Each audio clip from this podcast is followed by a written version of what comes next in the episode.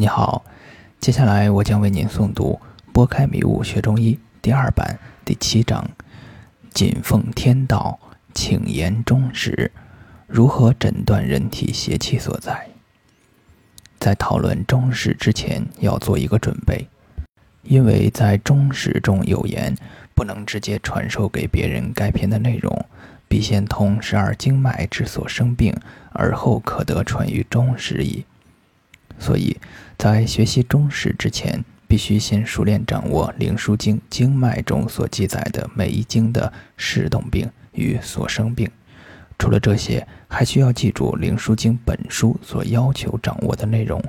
凡次之道，必通十二经络之所终始，络脉之所别处，五腧之所流，六腑之所与合，四时之所入，五脏之所溜处。阔数之度，浅深之状，高下之志。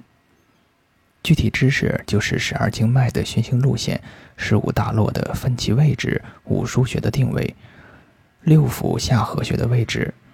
随着四时变化，经脉的变化，五脏之间的气血流注次序，五脏背腧穴的位置。脏腑之间的相合关系，每条经脉的长度，每个骨骼的长度，每条经脉的深浅，这些都是针刺的基础。每个知识都必须牢牢掌握，缺一不可。如果还没有掌握这些基本功，建议先补习一下。具备了这些知识，才可以畅读《灵枢经》中实。中实者，经脉为纪。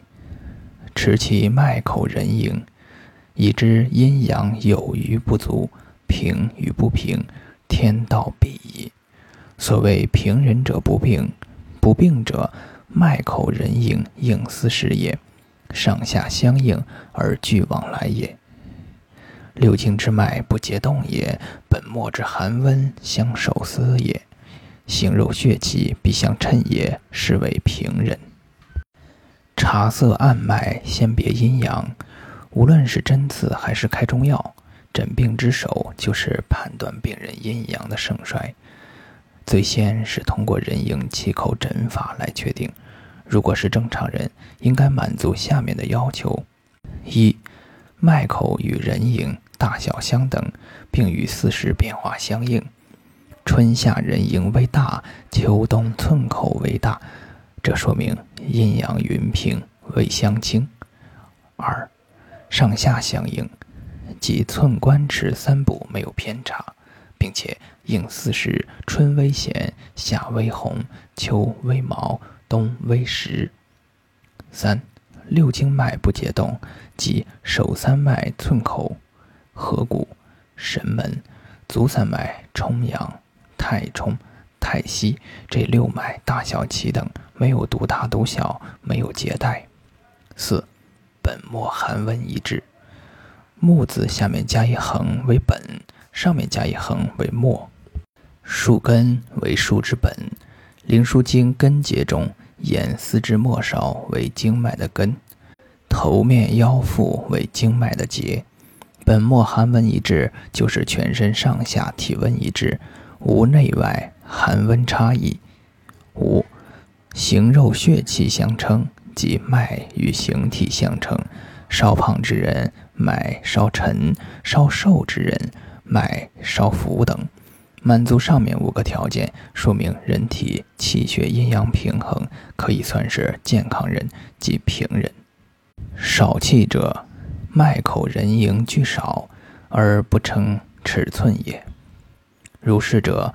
则阴阳俱不足，补阳则阴竭，泻阴则阳脱。如是者，可将以甘药，不可饮以制剂。如此者，服久不已，因而泻之，则五脏气坏矣。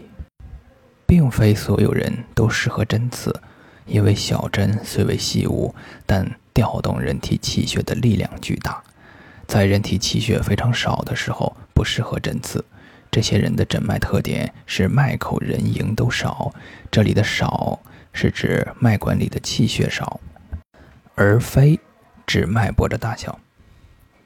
即关前一分的脉，或是特别细，或只是摸到软软的、浮大的脉管，感觉脉管内空空如也。张仲景形容这两种脉，一种是脉盈盈如蜘蛛丝，一种是脉撇撇如羹上肥。摸到这两种脉，说明人体当下非常虚劳。《金匮要略》中言：“脉大为劳，急需亦为劳。”这种人气血非常少，没有物质可以化生气血，也就没有办法调动气血。因此，治疗只可用味甘且静的中药填补气血，不可用动气的中药，也不可用针动气。仲景的甘麦大枣汤就是一个非常好的填补气血的方剂，并且治疗这种病需要待七日阴阳来复方可有起色，一两日难图有效。这种病人的一线生机全系于医者之手，一旦医生用药或用针动气而泄气，那病人就很难康复了。如果脉象急虚但稍有胃气，可以用《灵枢经·海论》中记载的针刺四海的方法治疗。不过，现在临床中很难见到不以针刺的虚老病了。人迎一盛，病在足少阳；一盛而燥，病在手少阳；人迎二盛，病在足太阳；二盛而燥，病在手太阳；人迎三盛，病在足阳明；三盛而燥，病在手阳明；人迎四盛，且大且硕，名曰一阳；一阳为外格，脉口一盛，病在足厥阴；一盛而燥，在手心主。脉口二声，并在足少阴；二盛而燥，在手少阴。脉口三声，并在足太阴；三盛而燥，在手太阴。脉口四声，且大且硕者，名曰一阴。一阴为内关，内关不通，死不治。人迎与太阴脉口俱盛四倍以上，命曰关格。关格者，与之短气。人迎气口诊脉法在前面已进行了详细讲解。人迎一盛，说明病人当下处于少阳状态，同时也说明人体所有经脉中最盛的一条经脉是足少阳胆经，气血偏于足少阳。那么与这条经正相对的足厥阴肝经就是人体最虚的一条经脉，其他状态以此类推。脉象如果安静，就病在足经。脉象如果躁动，就病在手经。天为阳，地为阴，腰以上为天，腰以下为地。天动地静，这种脉象躁的感觉很难用语言形容。躁脉不同于硕脉，也不同于急脉，就是脉搏躁动不安的感觉。这说明病在天气而非地气。临床上，手经病少于足经病。这样通过脉诊就确定了人体当下最盛的一条经与最虚的一条经，但这时还不能就此下结论，还需要再确定一下，因为有可能病人的脉搏受到了一些不可测的因素干扰。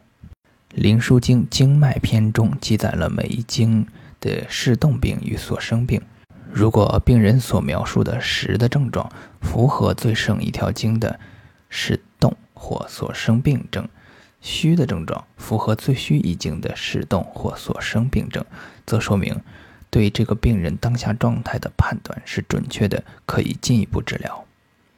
这里需要说明的是，腰痛未必就是少阴或太阳病，腹痛也未必就是太阴或阳明病，要仔细分析判断。这种判断需要有很扎实的把握阴阳的基本功。我也经常用《伤寒论》中记载的六经病的症状判断。也很准确。